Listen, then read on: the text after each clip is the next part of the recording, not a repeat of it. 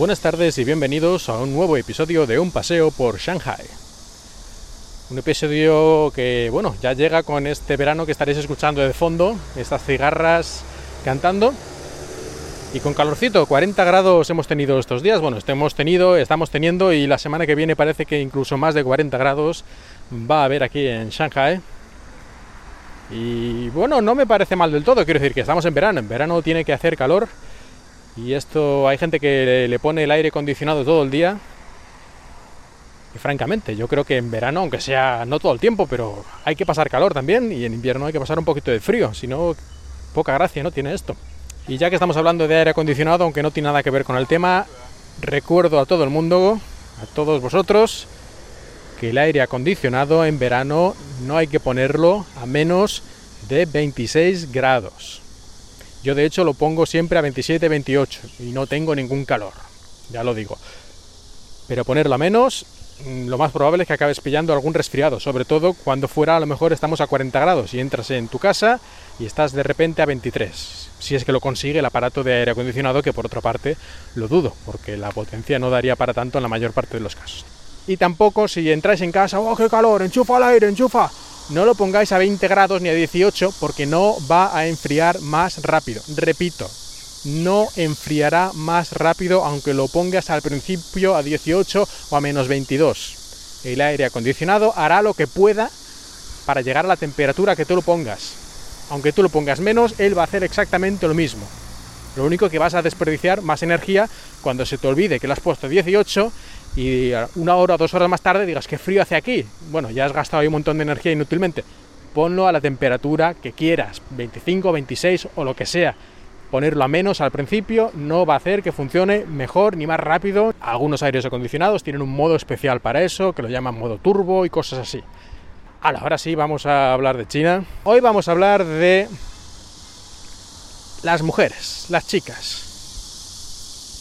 Y sí, hablo de mujeres y hablo de chicas más que nada porque yo soy un hombre, no por una manía especial. ¿eh? Es una cosa que, no sé, nací así, tengo unos cromosomas y tal que me tocaron en la lotería y mira, sí, nací hombre, por lo tanto me fijo más en las chicas. Y en este caso, ¿en qué me fijo? ¿De qué vamos a hablar? De la nariz. Y es que es una cosa bastante curiosa, pero después de haber vivido tantos años en países, digamos, asiáticos, en Japón y en China sobre todo, pues me he dado cuenta de un fenómeno curioso y es que cuando, no sé, voy por la calle y me cruzo de repente con alguna occidental, me choca, me sorprende, me, da un poco como, no sé, sensación extraña la gigantesca nariz que tienen las mujeres occidentales.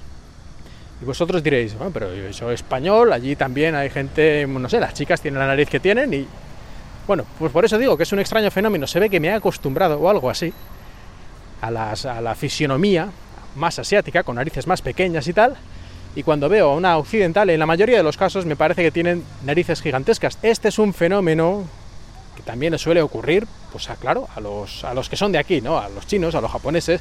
Para ellos los occidentales tienen grandes narices y de hecho esto lo podéis ver en muchos cómics, japoneses sobre todo, ¿no? que son los que son más populares, cuando dibujan a una occidental, para que se note claramente que es occidental, pues le ponen narices gigantescas. Gigantescas tampoco necesariamente caricaturas, pero vamos, que se nota que le ponen una nariz, una nariz especialmente grande, como una de las características más claras de que es un occidental. Luego, si ya está en color el cómic, pues entonces le pondrán pelo rubio y ojos azules, ya para que quede ya hiper clarísimo. Pero como la mayoría son en blanco y negro, una característica que suelen hacer es ojos un poco más grandes, y narices bastante más grandes. Pues eso es una de las cosas que quería contaros respecto a, las chicas, a las mujeres aquí.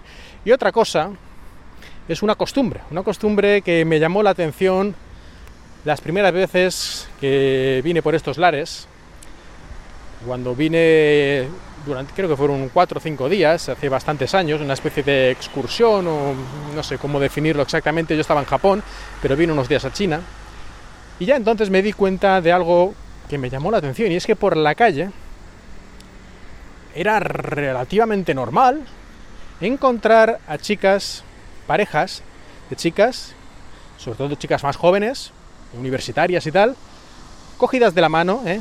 dándose la mano, andando, nada, paseando, hablando de sus cosas y, y tranquilamente, ¿no? Y claro, desde el punto de vista occidental, mm, actual, lo primero que piensas es, pues estas a lo mejor son, son lesbianas.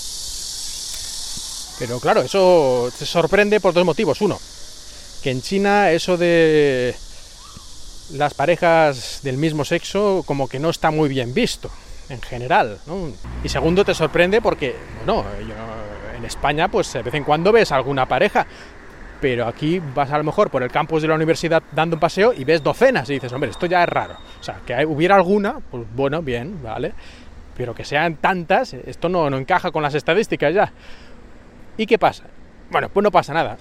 Estas chicas son solo amigas, amigas, buenas amigas o como quieras llamarlo, pero lo de darse la mano, pues es una manera completamente normal para ellas, pues de demostrar su amistad y de andar por la calle tranquilamente. Esto yo creo que antes también se hacía en España. Y sobre todo, pues eh, las mujeres y la gente mayor, algunos yo todavía he visto, que iban por la calle pues con de la mano o de cogidas del brazo, ese tipo de cosas.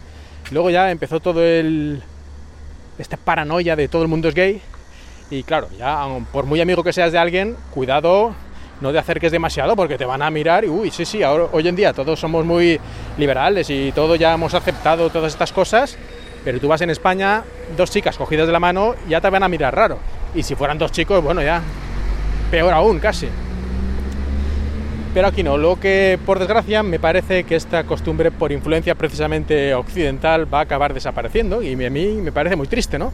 Que algo tan bonito como que dos personas puedan andar por la calle tranquilamente y cogidas de la mano como una muestra de amistad y de cercanía y de contacto humano, que esto se tenga como que, entre comillas, prohibir, aunque sea una prohibición social, por no sé qué estúpidos motivos. Pero bueno, me temo que esto cada vez se va a ir viendo menos y sobre todo en las grandes ciudades.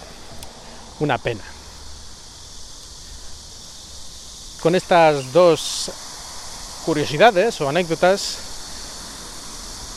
llegamos al final de este capítulo y bueno, pues nada, espero que hayáis disfrutado de este paseo por Shanghai.